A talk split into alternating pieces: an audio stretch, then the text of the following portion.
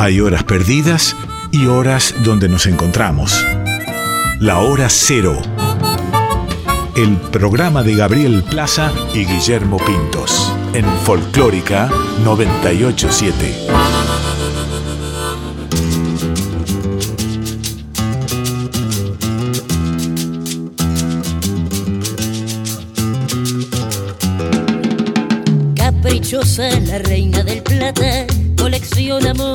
Matan. Goyeneche, Troilo, Maradona, Macedonio, Borges, un idioma que Valverde como este destino, gambeteando piñas, Nicolino,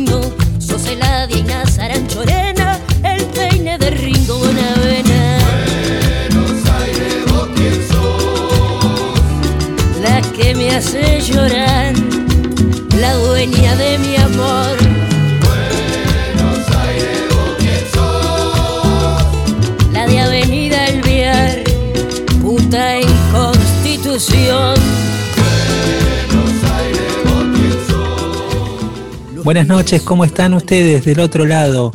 Este es un nuevo encuentro, un nuevo episodio de Hora Cero por Folclórica Nacional. Los vamos a estar acompañando hasta las 0.30, acá con el compañero que está del otro lado, porque recordamos este programa va grabado desde nuestras casas, eh, también acompañando la prevención en estos tiempos tan particulares de pandemia y de coronavirus. Así que acá acompañándolos, una hora y media con Guille Pintos, le recibo del otro lado. ¿Cómo estás, Guille? Hola Gaby, ¿cómo estás? Buenas noches. Sí, aquí estamos, reiniciando nuestro ritual de todas las semanas que implica el movimiento hogareño de organizarnos, organizar nuestros horarios y organizar a la familia que anda dando vueltas por ahí, como para poder grabar un programa en, digamos, En vivo, este, en vivo, con sonido ambiente de casa, este, lo cual nos acerca un poco más también a nuestros oyentes. Siempre jugamos a imaginarnos dónde y cuándo nos escuchan. Este, es una particularidad de la radio hoy día, en la segunda década del siglo XXI, la posibilidad de escucharnos este, de distintas maneras, ¿no? Así es, Guille. Y de- yo escuchaba antes, no ahora, unos ladridos de perros, pero me imaginaba Sí, que acá. En, tu, en tu hogar natal, en lo de la barría, que, que, que habría Claro. esos sonidos, ¿no? Bien de como más camperos. Sí. Si bien es ciudad, es una ciudad o la barría, pero uno se lo imagina más con otro ritmo más Y pueblerino. Otro ritmo y otro, claro, otro ruido. Este, sí, y por eso te decía, viste que en cada programa y cada mensaje que recibimos de nuestros oyentes, yo me imagino por lo menos, y vos también supongo te pasará, todos los lugares de- hermosos de la Argentina que hemos conocido a lo largo de nuestra vida, este, y pensar que también ahí nos estarán escuchando en un montón de, de esos lugares. Bueno, Guille, ¿qué tenemos para hoy? Hoy, preparamos un programa alrededor de eh, algunas cosas que nos gustan mucho y algunas obsesiones, te diría casi personales en relación a la música. Eh, hoy vamos a armamos un programa especial. Siempre tenemos un, un programa especial eh, dedicado a un entrevistado o a la historia de una canción o de una grabación que para nosotros fue muy importante. Y para hoy elegimos algo particular en relación, y, y yo lo. Me apareció esta imagen y me recordó también una escena de nuestros tiempos siguiendo a los redonditos de ricota. Nosotros somos parte de una generación, lo hemos dicho acá, sobre todo de los años 80, ¿no? En nuestra adolescencia transcurrió en esa época, nuestra infancia en dictadura, pero nuestra adolescencia en plena democracia. Y acompañando eso, eh, nos tocó ser testigos por generación y también por intereses musicales. Creo que ahí a todos nos fue apareciendo, a los que nos dedicamos a esto, estas ganas de contar las historias de la música. Vivimos muy fervientemente esta época de la ebullición de los años 80 en el rock argentino, ¿no? Sí, sí, Y- sí. Y en el caso de los redondos, eh, eh, te diría yo, finales de los 80, cuando la explosión popular este, los llevó a tocar en lugares cada vez más masivos. Creo que ya lo dijimos en este programa, pero juntos vimos, creo que fue el penúltimo show de los redondos en Montevideo, en el año 2001, si no recuerdo mal. Así es. septiembre, por ahí septiembre, octubre del 2001. Eh, y bueno, y, y, eh, eso siguió porque se hizo como una gran bola de nieve.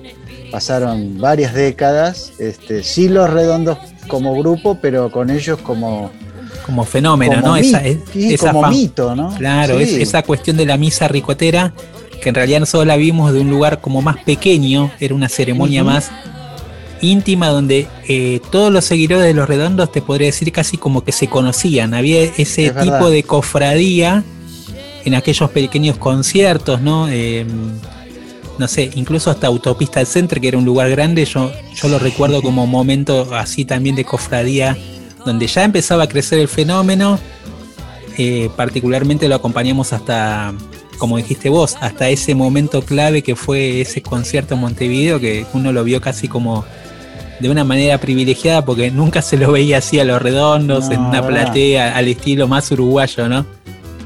No, y estaba pensando que a propósito de lo que vamos a hacer hoy, digamos, buena parte de los músicos que van a estar hoy interpretando las canciones de los redondos habrán vivido sensaciones parecidas, solo que ellos la trasladaron a su música y la adaptaron a un otro tipo de lenguaje urbano, digamos, siempre hablamos de las conexiones del rock con el tango, en este caso, siendo que es como somos de esta parte del mundo. Exactamente. Bueno, vamos a. Entonces, hoy el especial va a estar dedicado a los tangos ricoteros. Espérenlos, va a ser más avanzado el programa. Pero ahora, Guille, quiero recordar un poco la repercusión del programa anterior, porque tuvimos un especial con Lito Nevia y vos Sí. hablabas recién de los cruces, ¿no? Y una de las cosas que, que más nos devolvieron los oyentes durante lo que fue la emisión de- del martes pasado con Lito Nevia, charlando de sus orígenes, pero sobre todo de esta historia del rock argentino absorbiendo los lenguajes de la música popular, del tango, del folclore, ¿no? De esa escuela que era eh, que formaba parte de sus días en la adolescencia y en su vida personal. Y mucha gente hizo devoluciones en función de eso, de no solo de Lito como eh, como prócer del rock, como casi un padre del rock argentino, sino también como institución en términos de, produ- de productor, ¿no? Él, él tiene el Sí. sello Melopea, que es, como dijimos en el programa anterior, unos- una usina creativa y ha grabado a buena parte de, de- del folclore y del tango de, de- de lo- de los últimos 20 años. Eh, y es increíble ese trabajo, quizás es tan importante como el trabajo que hizo en los orígenes del rock, digamos, ¿no? La fundación Sí. de Melopea. Tenemos mensajes de nuestros oyentes al respecto. Dale, mencionamos algunos y después los seguimos comentando, pero uno ¿Cómo que, no? me, que me había gustado era el de Martín Elizalde, que él Sí. hacía referencia al disco. Dice, mi disco de entrada al tango allá a mediados de los 90 fue Maquillaje de Adriana Varela, producido por Lito Nevia y editado por Melopea. Y el otro día volví a escucharlo, dice, y me sigue emocionando. Hay- Bien. a- así también hubo a quienes pidieron una especie de monumento para Lito Nevia en la plazoleta frente al Teatro Colón. Eh, Corina González, eh, periodista, también nos dijo que enorme Lito Nevia. Rodrigo Ángel de Bahía Blanca dijo Lito es un prócer. Y así muchos mensajes que, que hablaban de esta relación de Lito con la música popular argentina.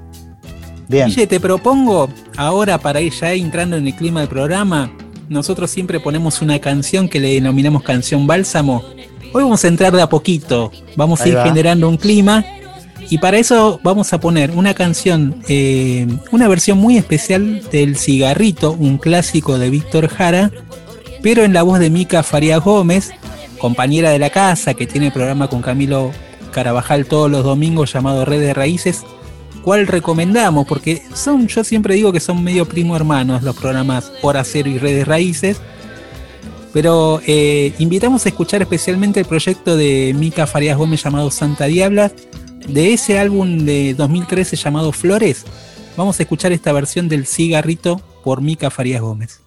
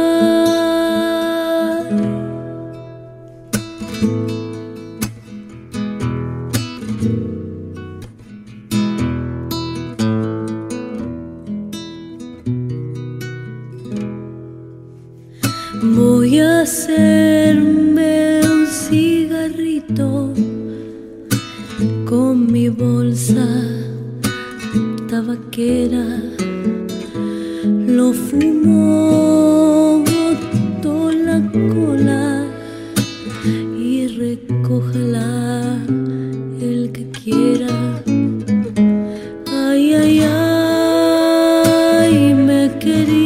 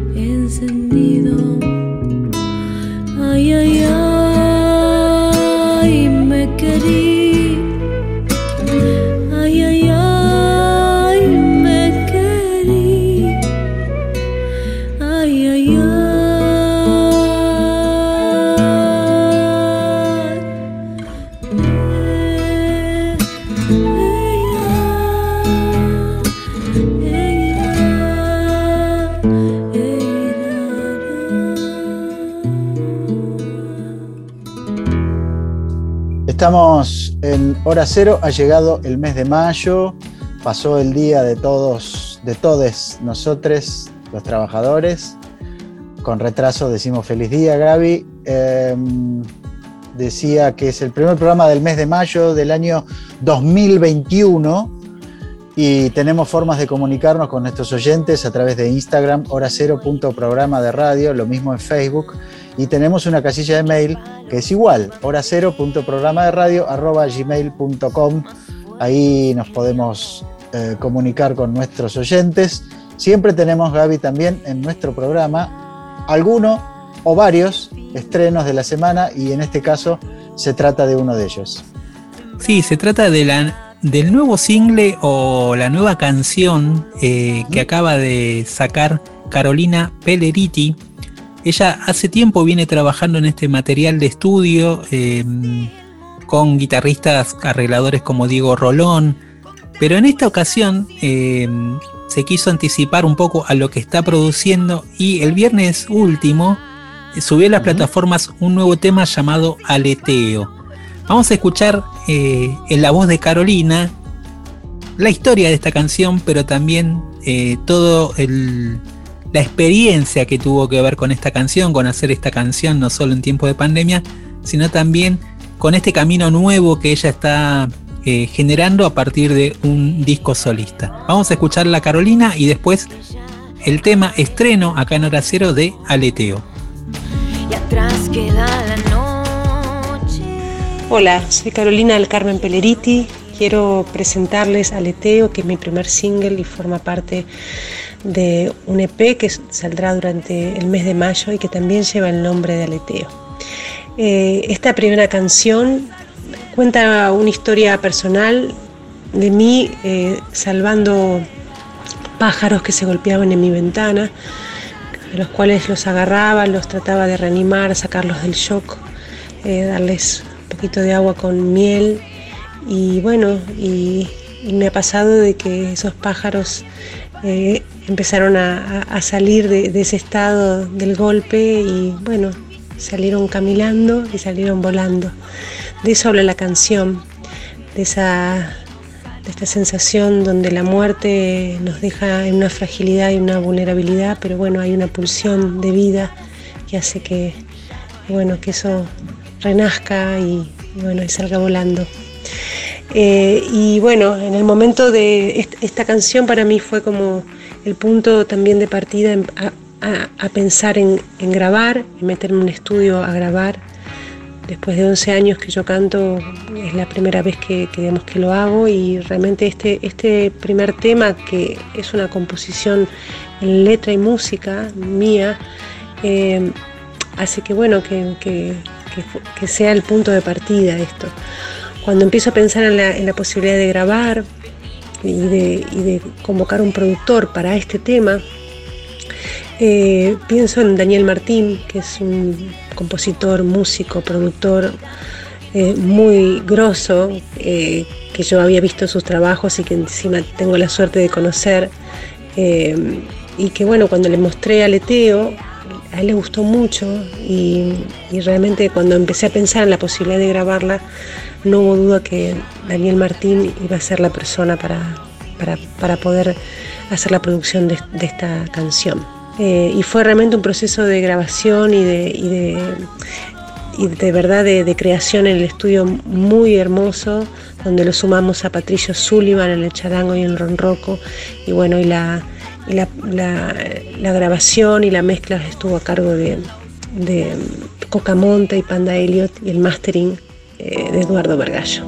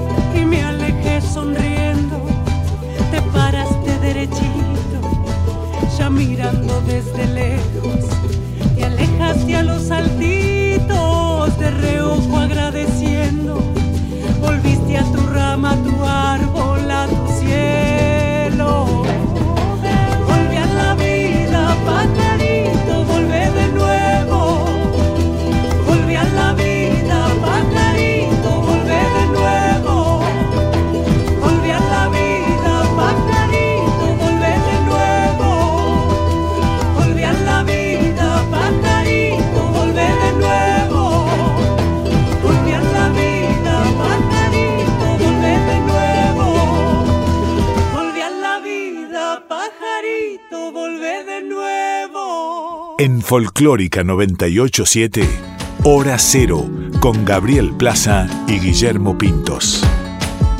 Seguimos en Hora Cero por Folclórica Nacional. Escuchábamos a Carolina Pelleriti con un estreno en el programa llamado Aleteo, hermosa canción. Gracias Caro por también contarnos la historia de este tema. Em, apenas nos enteramos, le hicimos un mensaje y enseguida respondió. Y acá bueno. de- aprovechamos para eh, contar en exclusiva cómo, cómo se creó esta canción. Guille, y en este ida y vuelta que tenemos, decíamos antes con, Sí. con la gente, quería mencionar un mensaje que la verdad que a mí me, me emocionó mucho por, por el estilo de mensaje. Tenemos a Gustavo Brusos, que es un seguidor del programa, nos retuitea los comentarios, retuitea el programa, es de esos seguidores fieles, ¿no? Pero me gustó mucho esto que dijo, eh, porque me parece que tiene que ver con el espíritu que queremos transmitir acá en el programa. Dijo así, ¿no? Cada horacero es para mí una clase de música, de sentimientos, de respeto a lo otro, a lo diferente, a lo que sale del molde, lo nuevo, lo que nunca escuchaste o lo que escuchaste eh, o lo que podés escuchar en la música. Adoro este programa y cuando en 10 años me pueda jubilar, espero ir a escucharlo en vivo. Bueno. Ojalá, Gustavo, muchas gracias. Ojalá Gustavo no quería dejar mencionarlo, de mencionarlo porque la verdad que me, me emocionó el mensaje eh, tan sentido, digamos, que tiene que ver mucho con lo que buscamos en el programa. Nos captó la onda totalmente, así que agradecidí, agradecidísimo Gustavo. Y como para hacerte honores, te vamos a seguir presentando buenas canciones. Bien, estábamos, y lo hemos hecho a lo largo del programa el año pasado y este, hemos hablado de esta cantautora cordobesa Zoe Gotuso que surgió a partir de un dúo llamado Salva Pantallas, que tuvo su momento de suceso y repercusión en todo el país. Y ahora Zoe ha iniciado una carrera solista muy interesante, editó su primer disco solista eh, el año pasado, a fines del año pasado, Mi primer día triste, y ahora Hoy, Gaby, vamos a compartir un estreno de, un- de una canción que en, re- en realidad es el estreno de su video, de una de las canciones que forman parte de ese primer disco de Zoe. Sí, eh, bueno, contamos un poquito que, que Zoe, además de como bien decía, cordobesa ella y de formar parte del grupo Salvapantallas, inicia este camino solista de alguna manera con este primer disco, eh, que lo produjo Juan Campodónico, productor de Bajo Fondo, productor de, Sí. de muchos artistas de la nueva escena, Perota Chingó, también lo mencionamos cuando salió el, el último disco Perota. Eh, y ella fue a grabarlo a, a Montevideo el disco y dentro de ese disco participan Hugo Fatoruso, Gabriel Casacuberta, que ha tocado también con, con Jorge Dresler en el famoso disco Frontera, Martín Ibarburu, ¿no? En la batería, que es un... Ya hemos hablado acá Baterista de de los- Fito Páez. baterista de Fito. Páez, baterista de Jaime Ross, eh, Sí. gran músico, su hermano de hecho Nicolás también toca la guitarra y es un genio. Bueno, un gran equipo, un gran equipo formó Campodónico para este primer disco de, de Soy Gotuso y para esta versión acústica, porque ellos en el disco hicieron dos versiones, una versión con todo el grupo y después hicieron esta versión eh, acústica que ahora sale en video, que fue grabado el clip en México y el que el tema curiosamente se llama María y obviamente yo relacioné México, las playas de México con el famoso tema María Bonita, ¿no? Un clásico Claro. también que ha cantado, no sé, desde Café Tacuba a Natalia Lafourcade. Eh, yo entiendo que hay una relación, una cita encubierta de alguna manera de, de- a ese tema y también a esta historia de amor de una chica cantado para otra chica. Ahí va.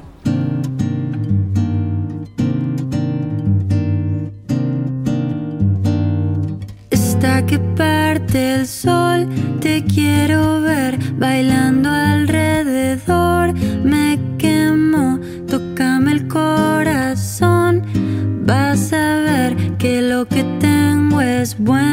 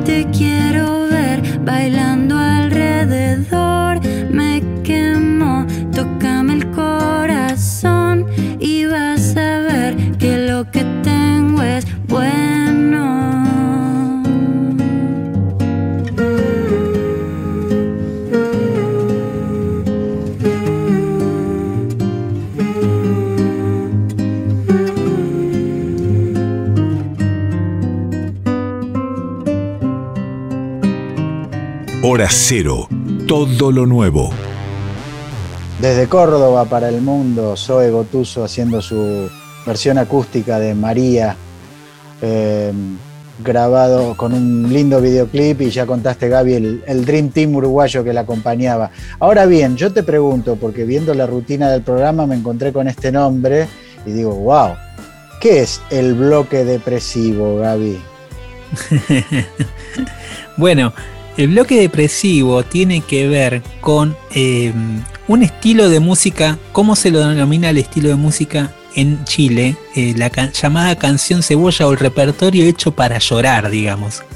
Por eso, este, este proyecto que en realidad surge dentro de un segmento de mm, los conciertos de la banda chilena Chico Trujillo, que es una banda de alguna manera que generó toda una, una revitalización de la cumbia, pero en un formato más de orquesta de pueblo, podríamos decir, eh, con sonidos también, con gente que venía de otras músicas, más del rock, más de la, del folclore chileno, bueno.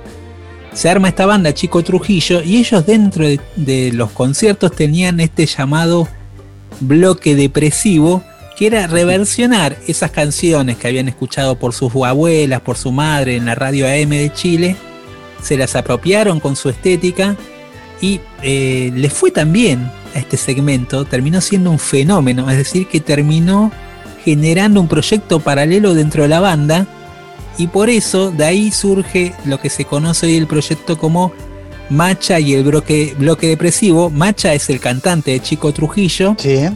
Eh, y lo que hace este grupo es, este proyecto es reversionar estas, estas, estas canciones cebolla, me encanta el término canciones cebolla, ¿no? Canciones para hacerte llorar, pero con su particular estilo, eh, son, entonces ellos mezclan por ahí canciones muy populares, baladas, boleros, eh, temas a veces más kitsch, considerados más kitsch, eh, con clásicos. Fueron agrandando este repertorio con el paso del tiempo porque en realidad ellos empezaron con este proyecto en 2010. En 2017 terminaron haciendo una gira por todo el país y llenando dos veces un teatro muy muy importante de Chile eh, que se llama el Caupolicán. y, y a partir de eso, en 2018 deciden grabar un disco con la producción artística de un argentino, eh, gran productor, gran ingeniero de grabación, que estuvo Eh, en, sí. en un montón de discos fundamentales. Hoy mencionábamos a Los Redondos, también participó en discos de Los Redondos, se trata de Mario Breuer.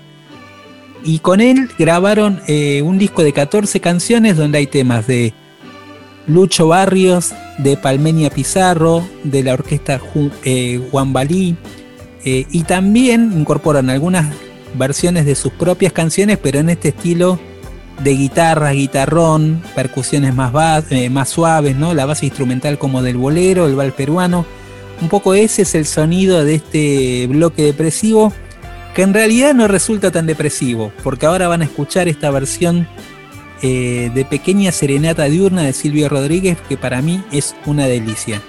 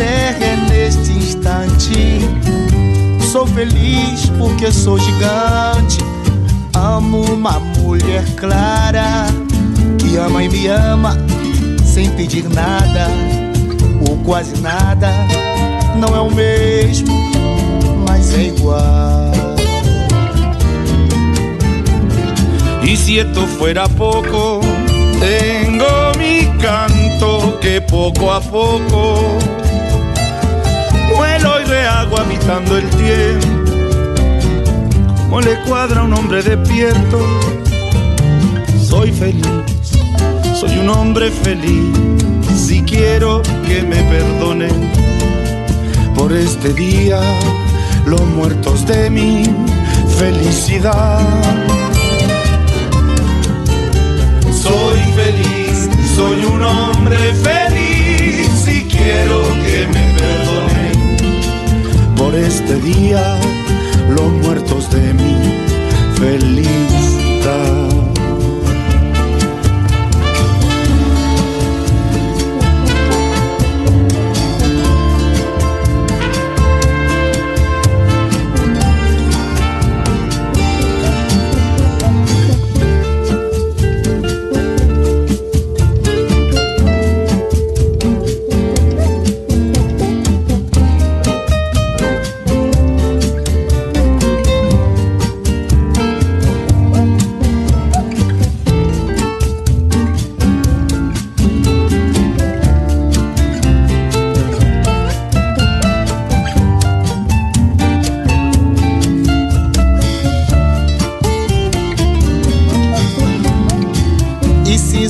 Bastasse, tenho meus cantos que pouco a pouco vou refaço reviver o tempo. Como lhe quadra um homem desperto. Soy feliz, soy un hombre feliz y quiero que me perdonen por este día los muertos de mi felicidad.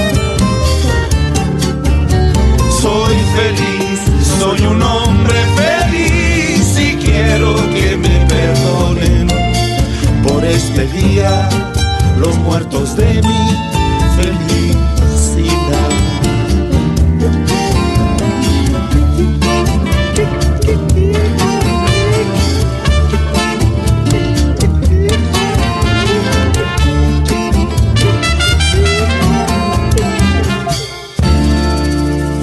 La vanguardia es así. Hora cero. Estamos en el programa 52 de Hora Cero, segunda temporada. Seguimos repasando algunas novedades muy recientes de la música popular de Iberoamérica, Gaby. Y sabes que, digamos, a, a, lo largo de nuestra carrera en el periodismo especializado en música, hemos retratado un montón de fenómenos. Hablábamos de los redondos más temprano. Ah, yo tuve una experiencia particular en el año 2001, apenas, en realidad iba a ser el día siguiente al famoso 11 de septiembre, obviamente no fue, pero sí un mes después viajé a Estados Unidos y fui a Miami, a un país que estaba conmocionado todavía por aquellos atentados, para ver la grabación de un show unplugged de un artista muy popular en todo el mundo iberoamericano como es Alejandro Sanz.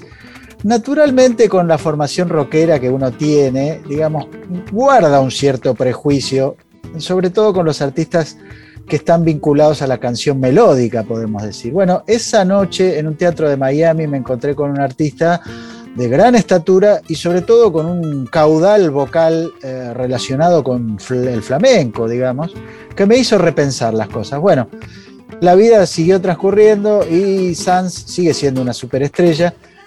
Y esta semana me encontré con que se había publicado una canción que grabó junto a Javier Limón, que el año pasado estuvo en nuestro programa.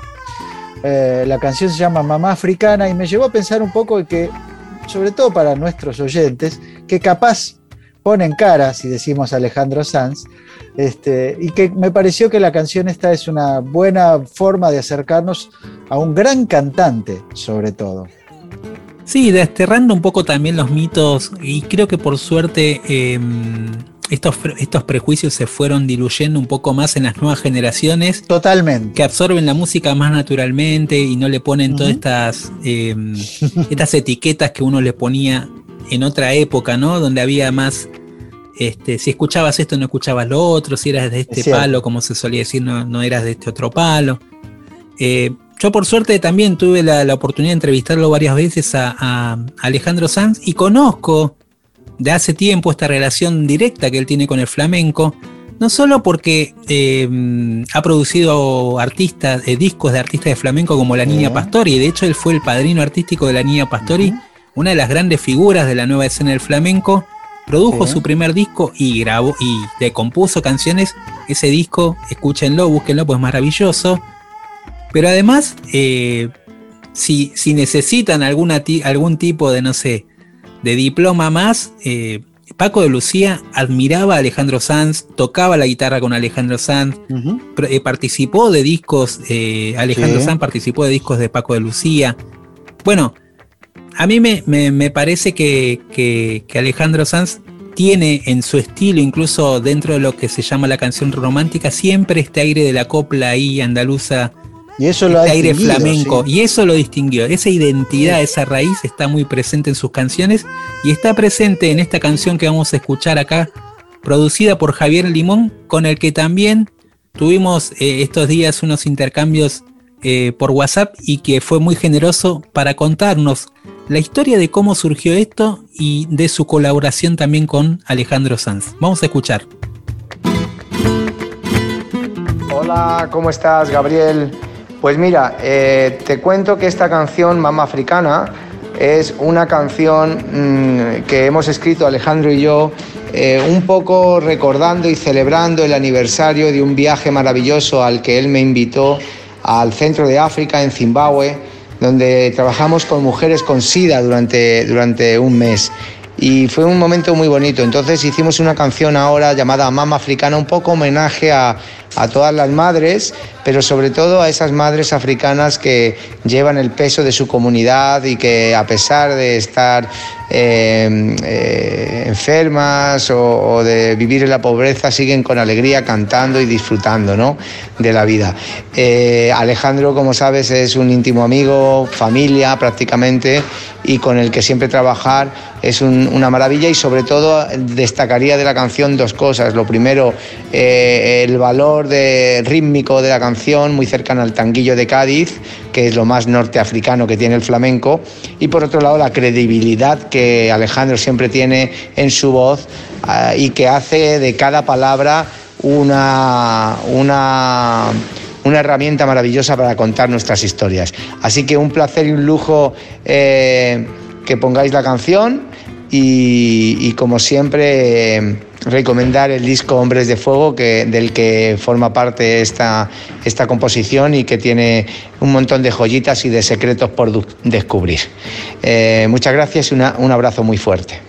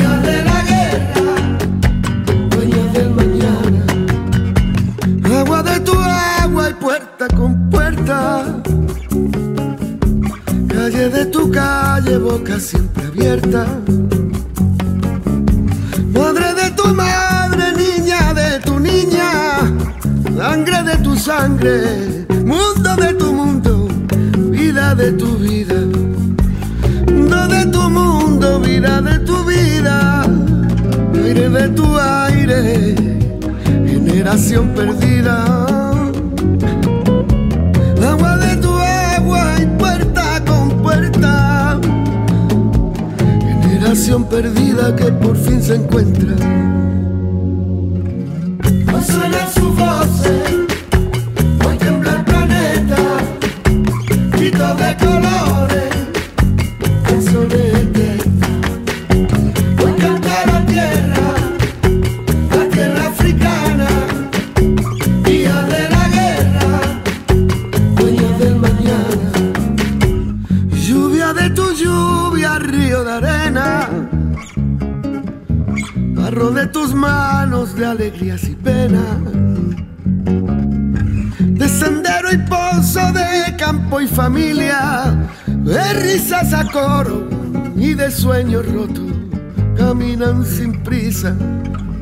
Esperanza y fuego, de honor y coraje, de caerse al suelo y luego levantarse. Sonrisa infinita, mirada despierta, generación perdida que por fin se encuentra.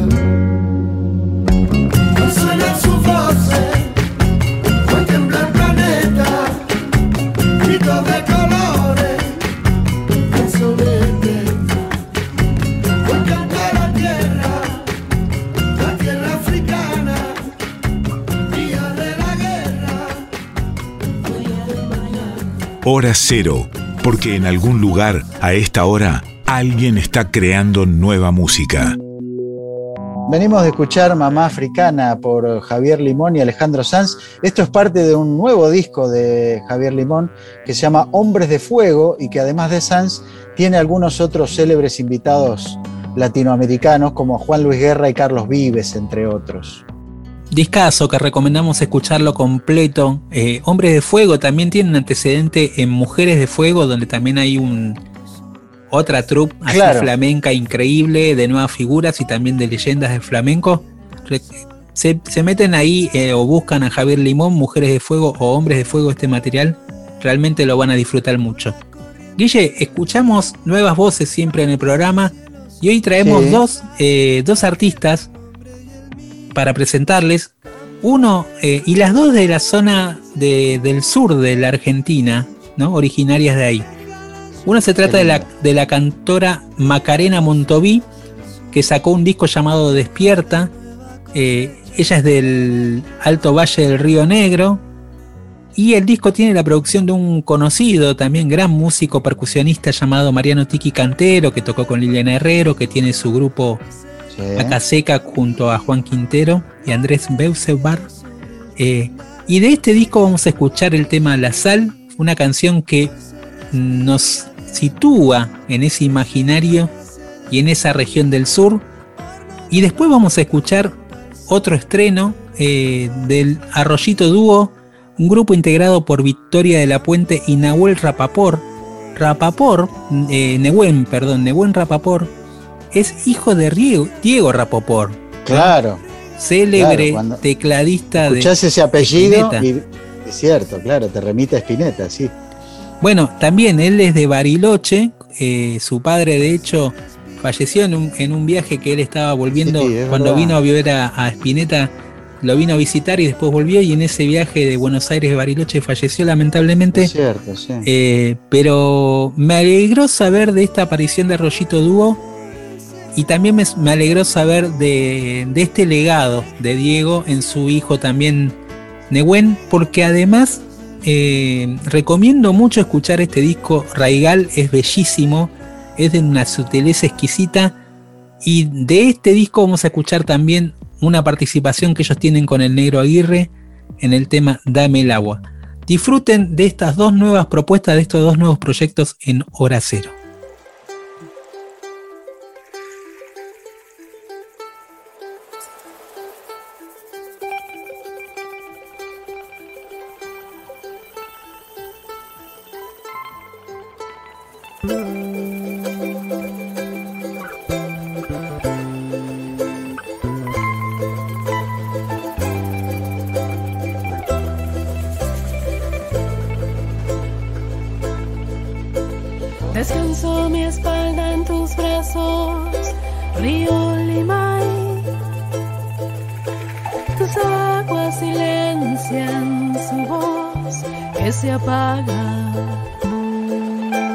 Si miro al sol muy fijo, tu imagen se va.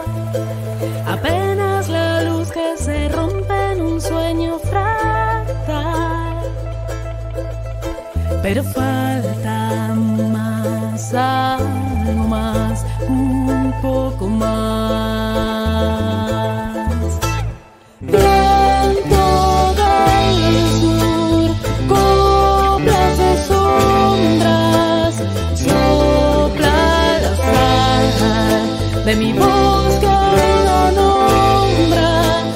mi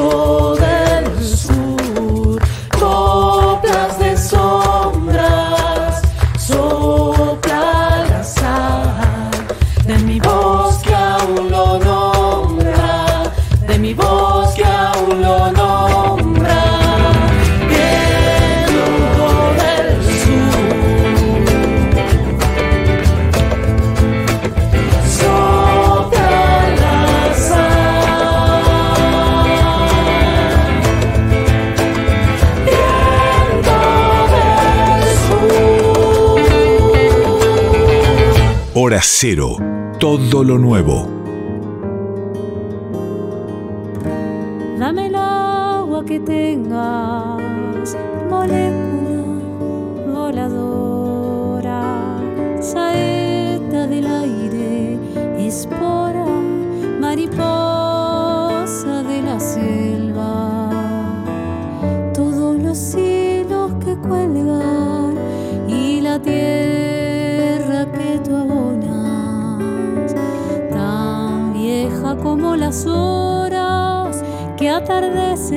Color, te renuevan en la flor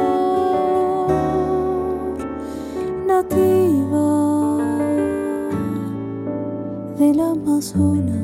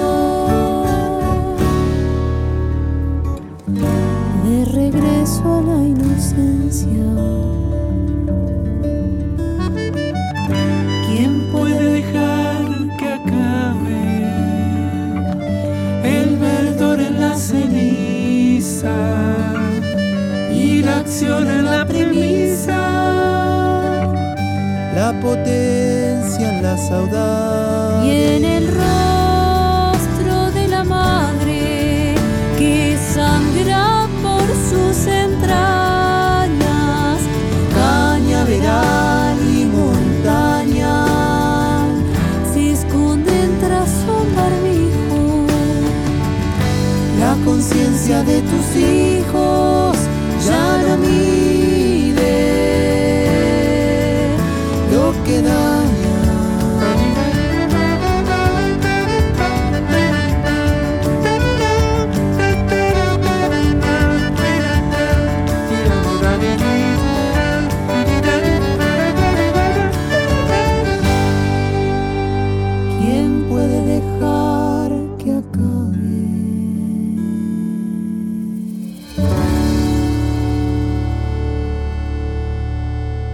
Esta semana que pasó, Gaby, tuvimos una muy triste noticia que yo creo nos conmovió a todos. Hablábamos de Diego Rapoport, de su relación con Spinetta, y si hablábamos de Spinetta, siempre estaba relacionado con nuestro amigo Rodolfo García, que atraviesa una delicada situación de salud.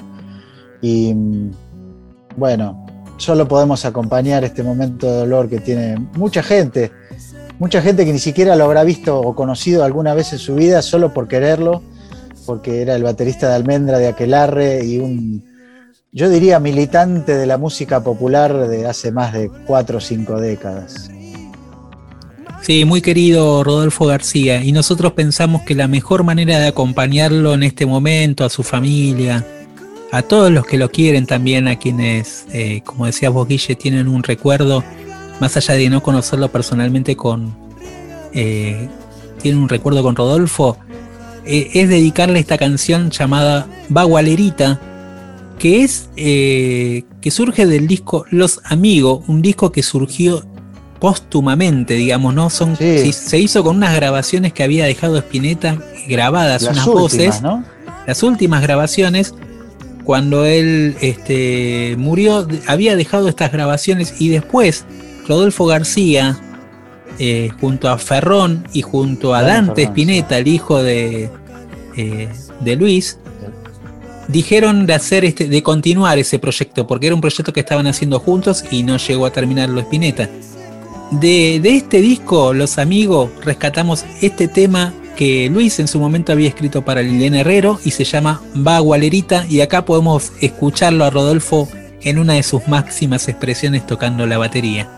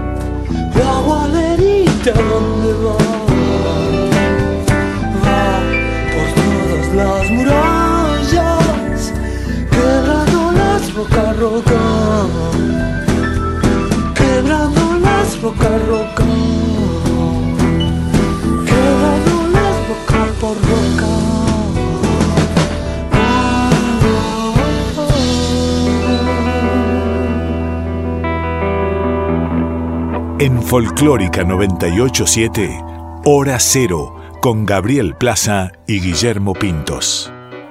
Lo mejor que nos pasa, o una de las mejores cosas que nos pasan, y en este tiempo tan difícil que nos ha tocado, que estamos sobrellevando, ¿no? Ya hace más de un año, es la música, Gaby. Así que escuchar al, al gran Rodolfo junto a su amigo Luis Alberto, amigo de toda la vida.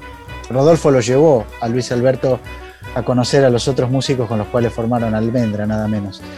Eh, este año y, los meses que pasaron fueron de, celebración por los 100 años del nacimiento de Astor Piazzolla. La semana pasada hablábamos de, la casa parisina que era el refugio de los, de los artistas argentinos, entre ellos Piazzolla. Así que inevitablemente vincular el tango, Piazzolla y París este, presentes en este año del centenario. Sí, y dentro de estas celebraciones se editaron varios discos, Guille, que hemos pasado acá en el programa, y no queríamos dejar de eh, poner este, este proyecto de la bandoneonista francesa Louise eh, Chaliou, no sé si la pronuncié bien, pero eh, es una bandoneonista muy joven que además estudió con dos grandes, con César Estrocio y eh, Juan José Mussolini, mm, que viven en París. Vive allá, claro. De ellos aprendió el estilo inconfundible de Piazzolla y eh, ella grabó un disco junto a la Filarmónica de París, todo un repertorio de grandes clásicos, eh, donde aparece también otro gran pianista de una de las agrupaciones de, de Astor, que se llama Gustavo Beitelman, y que tocó con Astor en su famosa gira de 1977. De ese disco, que hay muchísimas versiones muy lindas, vamos a escuchar Tanguedia.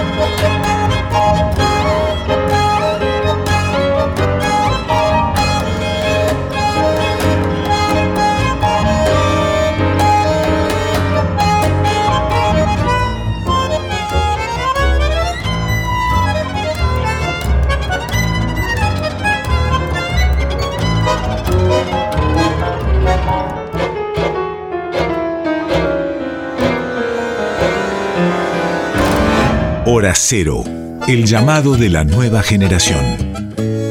Estamos en Hora Cero por Folclórica Nacional, disfrutando de la sonoridad contemporánea de Astor Piazzolla en la interpretación del abandoneonista parisina Luis Jalou.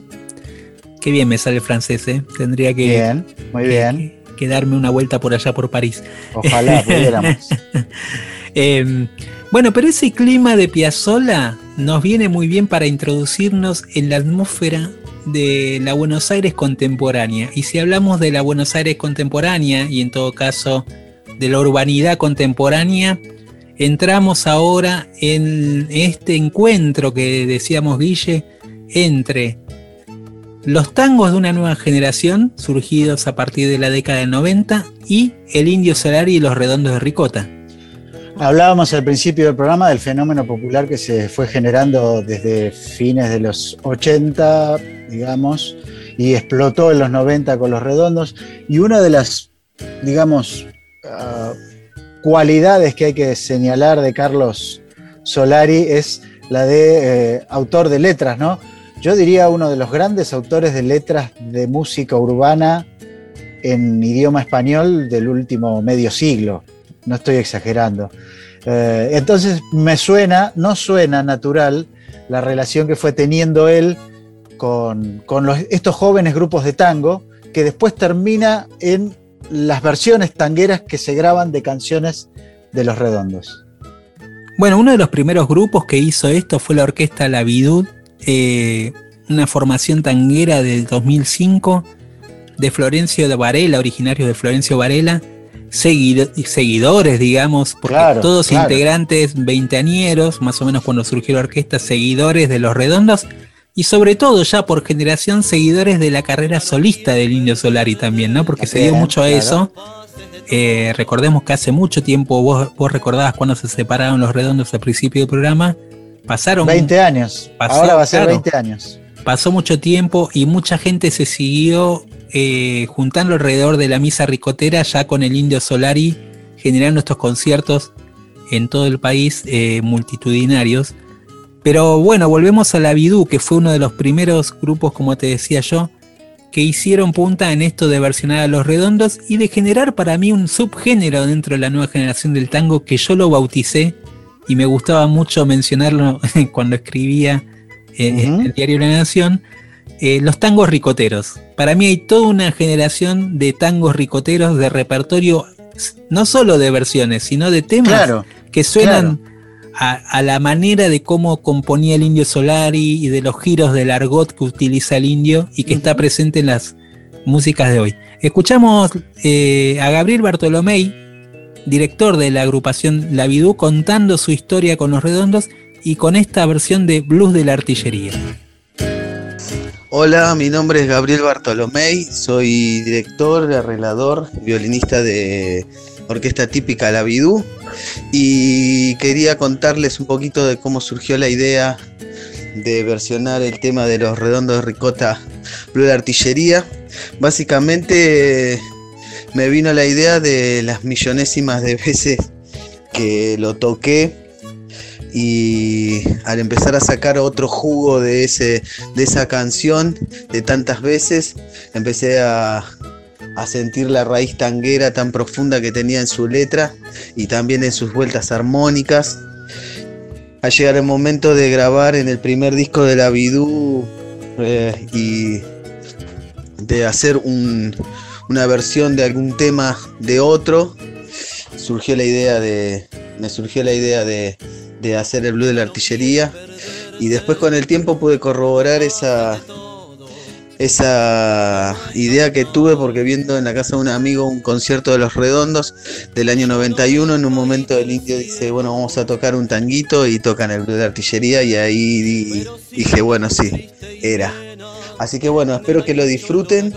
Mando abrazos para toda la audiencia y para los conductores de Hora Cero, en especial para Gabriel Plaza, que es un- amigo y una persona que siempre le da una mano a los artistas y en especial a la Bidú, que le dio un empuje muy, muy importante. Así que bueno, que lo disfruten y cuídense mucho. Nos vemos. Abrazos.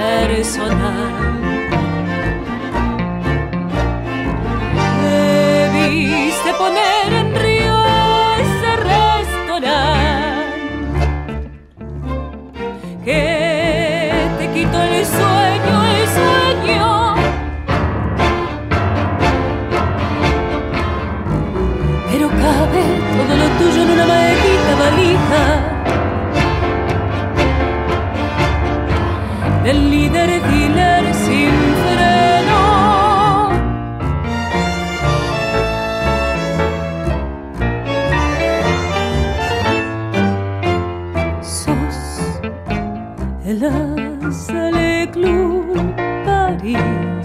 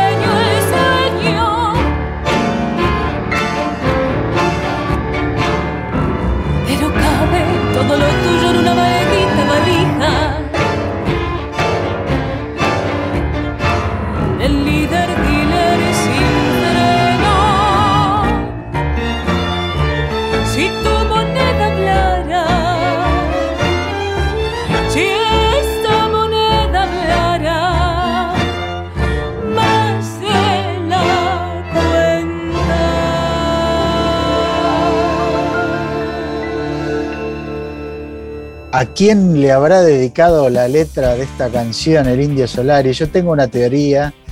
Yo sé que a él no le gusta y a muchos de sus seguidores tampoco tratar de averiguar de qué se tratan las letras de los redonditos de Ricota y del Indio Solari, pero hay que decir que una de las personas que estuvo muy cerca de ellos durante décadas, como Enrique Sims, parece ser el destinatario, el as del Club París. Este, es el viejo Enrique. Eh, y bueno, eh, digamos, el misterio del Indio Solari es parte de su encanto también. Sí, el misterio de sus letras también. Y es maravilloso que esas letras tan eh, crípticas por momentos a la vez hayan tenido esa. ¿Qué te parece? Esa capacidad para transformarse en remeras, en, En himnos populares, ¿no? Claro, en grafitis de, de las paredes de todo el país. Eh, Ni hablar. Es Título increíble, de ¿no? diario, Eh, de totalmente. televisión. Totalmente, No, hay un montón de frases que, que están incorporados ya a la cultura popular, eh, sin duda. Y Guille, volvimos un poco también sobre el indio eh, y sobre esta idea de- del cruce con, con la nueva generación del tango, porque estos días, hace un par de semanas, los fundamentalistas del aire acondicionado, así se llama su, su banda, Yo dio un concierto en Epecuén, una localidad en la provincia de Buenos Aires. eh, muchos la conocerán por eh, ese paisaje post-apocalíptico, ¿no? Que fue fruto de una inundación y que, bueno, quedaron los árboles ahí disecados, las casas todas este, Derrumbadas, derrumbadas. En, ese, en esa atmósfera, el grupo del Indio Solari fue a hacer un streaming que finalmente, como no funcionó el tema de la transmisión, decidieron subir el concierto completo a YouTube al liberarlo gratuitamente. Y en ese Entraron los que no tenían entrada, digamos. entraron, como siempre pasaba en Como los, en- siempre. en los redondos. Total, Finalmente total. entraron los que Entraron todos. entraron todos. Eh, y bueno, eh, ese concierto que fue liberado, primero que tuvo no solo la sorpresa del paisaje, de la producción que tuvo el concierto, sino la aparición una vez más en el concierto eh, previamente grabado del indio cantando junto a los fundamentalistas del aire acondicionado tres canciones. Dos de esas canciones eran nuevas. Sí. Que nadie había escuchado hasta el momento, cosa que también causó sorpresa. Una de ellas que muchos leen como una especie de suerte de despedida, yo no lo creo que sea Sí. así, pero Sí, muy total. buena canción. Vos la habías mencionado antes. Eh, Y dentro de esas canciones nuevas también aparece una que es nueva, pero no es tan nueva, Guille. ¿Por qué? No. Porque esa canción, esa letra, en realidad eh, fue cedida para una orquesta de tango nuevo, eh, formada en el 2007 llamado Ciudad Baigón. Y acá nos va a contar el director de esta orquesta, Hernán Cabrera, cómo fue que el indio Solari les dio una letra para que ellos la transformen en un tango. Esa canción que sonó en este concierto eh, de los fundamentalistas con una nueva música que se llama Las ventajas de rezar solo. Bueno, en, en, eh, con los fundamentalistas tiene una música rockera, ¿no? Que Claro. más en la, en la- en la estética de los redondos. Pero antes esa canción ya se grabó con esa letra inédita del indio en una versión tango que ahora van a escuchar ustedes. Si nunca la escucharon, prestenle atención porque acá se ve el universo del indio convertido a ese sentimiento urbano que viene ya desde hace dos siglos y que acompaña el sonido de la Argentina toda. Hola, ¿cómo están? Mi nombre es Hernán Cabrera, soy el pianista y director de la orquesta típica de tango Ciudad Baigón. A mediados del año 2010 hicimos a pedido del Festival de Tango de la Ciudad de Buenos Aires un recital que estaba compuesto en su mayoría por temas versionados para orquesta típica de, de Los Redondos, el cual tuvo bastante repercusión y recibimos luego de pasado unos días de esa fecha un mail del indio Solari agradeciendo los arreglos y agradeciendo el gesto, un poco el gesto que habíamos tenido de, de haber hecho ese recital.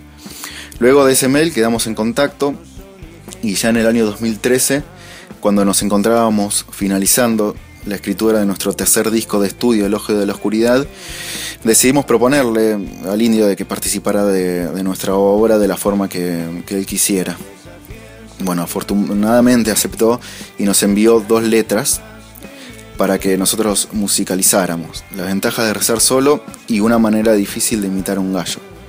El primero es un tango que luego él, bueno, hace un par de semanas eh, musicalizó de una forma diferente con su, con su banda, con los fundamentalistas del aire acondicionado. Y el otro tango era una manera difícil de imitar un gallo, bueno, es que es una milonga. Eh, hasta el día de hoy recordamos ese, ese evento con mucha, mucho cariño y bueno, los invito a todos a que escuchen a la orquesta. Tenemos otro disco de estudio nuevo editado hace, hace ya dos años que se llama La Rebelión de las Polillas y bueno, está todo en, nuestra, en nuestro Facebook, ciudadbaigon.com, para que escuchen si lo desean.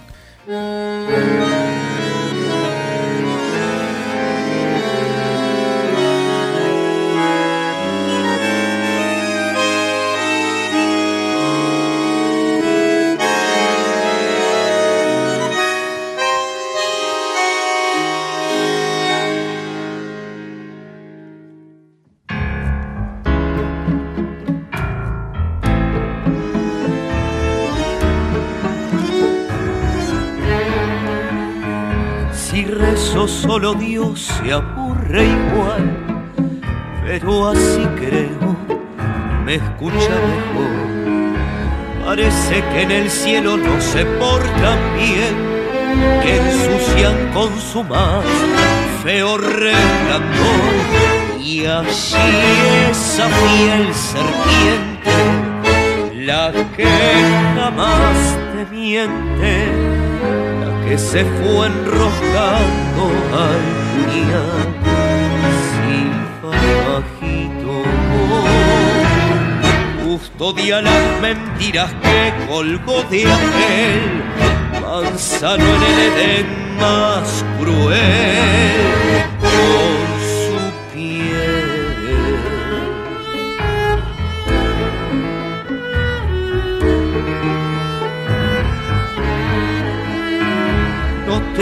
ganas ya de rezar por ti, son las cosechas finales de un segador que ya no mira al cielo con aire de ganado si soplan anillos de humo al rezar desde su barro la verdad de Dios faltó claridad como en los sueños del feo calibán que soy mis lujurias no son ingeniosas ya. Desde un póster viejo me veo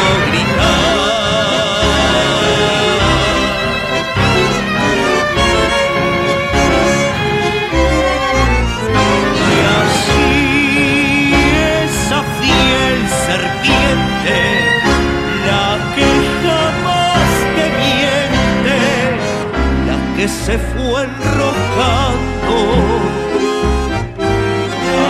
al puñal.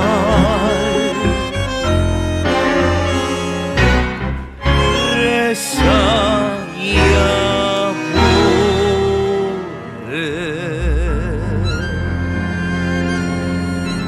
En Folclórica 987. Hora Cero. Con Gabriel Plaza y Guillermo Pintos.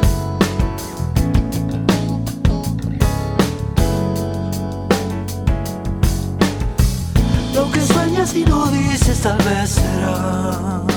Bueno, Gaby, para muchos habrá sido una sorpresa escuchar que ya existía como canción lo que todos dijeron que era un estreno, eh, por lo menos en la versión tanguera que acabamos de escuchar. Eh, ese Bueno, acá- show que está todavía. Sí, a Acá en Hora Cero que- siempre nos gusta sorprenderlos. Ahí va. Este, el, el show de, lo- de la banda del Indio Solari sigue creciendo, la cantidad de vistas ya supera el millón y medio. Y bueno, es un fenómeno en este tiempo, en la era del streaming. Bueno, Guille, y para, para despedirnos y seguir. Nos tenemos con- que ir, sí. Sí, nos tenemos que ir y para seguir un poco en la onda, eh, en los sonidos urbanos, pero más rioplatenses, eh, traemos eh, este- esta canción para despedirnos del grupo Las Orillas, que es un secteto con dos cantantes y cuatro músicos que de alguna manera trabajan en, este, en esta integración dentro de su repertorio de los sonidos de Buenos Aires y de Montevideo. Y vos que decías que los redondos habían ido a Montevideo a hacer ese concierto y que nosotros Sí. fuimos parte de esa historia también, de esos conciertos legendarios, me gustó traer ese clima para cerrar el programa y como para darle también un, un- un cierre a esto, ya que hoy mencionábamos a Rodolfo García, también eh, mandar este tema al universo, porque es una de las canciones, creo yo, más lindas de, de- de Luis Alberto Spinetta, grabada en su disco Mundo di Cromo, que se llama ¿Será que la canción llegó hasta el sol? Con esta canción, esta versión del Nos grupo vamos. Las Orillas, Guille, nos vamos. Hacemos hora cero. Guille Pintos, del otro lado. Gabriel Plaza. Gabriel Plaza. Y la señora Flavia Ángelo en la producción. Gracias, Flavia, como siempre. Gracias a todos los que están del otro lado. A cada uno les mandamos un abrazo grande. Sigan en Folclórica y nos encontramos el martes a las 23.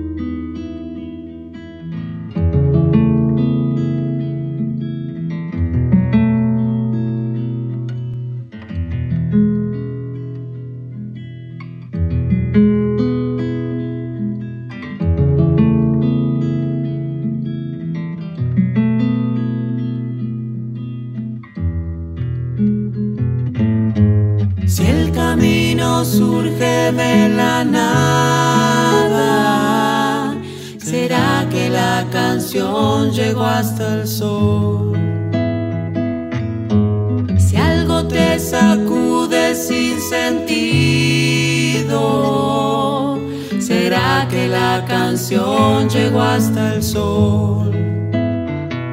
La tristeza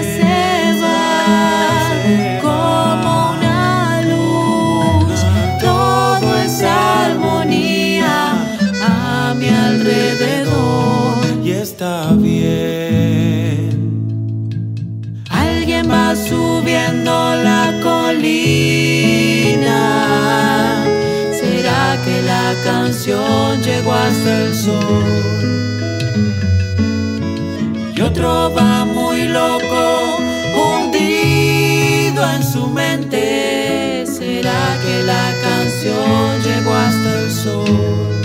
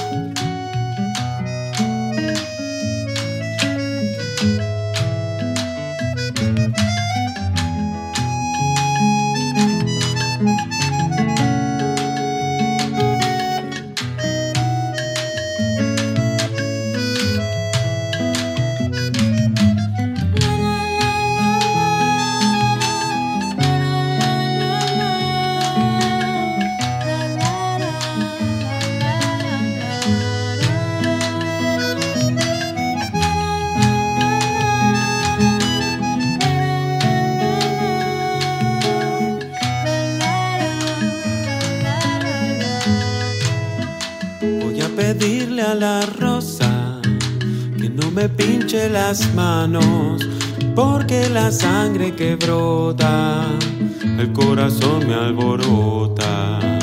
Voy a rogarle a la rosa que no se ponga tan roja, porque más linda es morena con su vestido de hoja.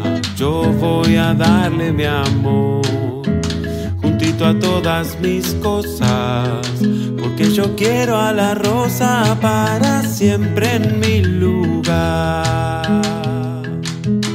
Si se escucha el Si se eco, escucha si el viento dice adiós, ¿será que la canción llegó hasta el sol?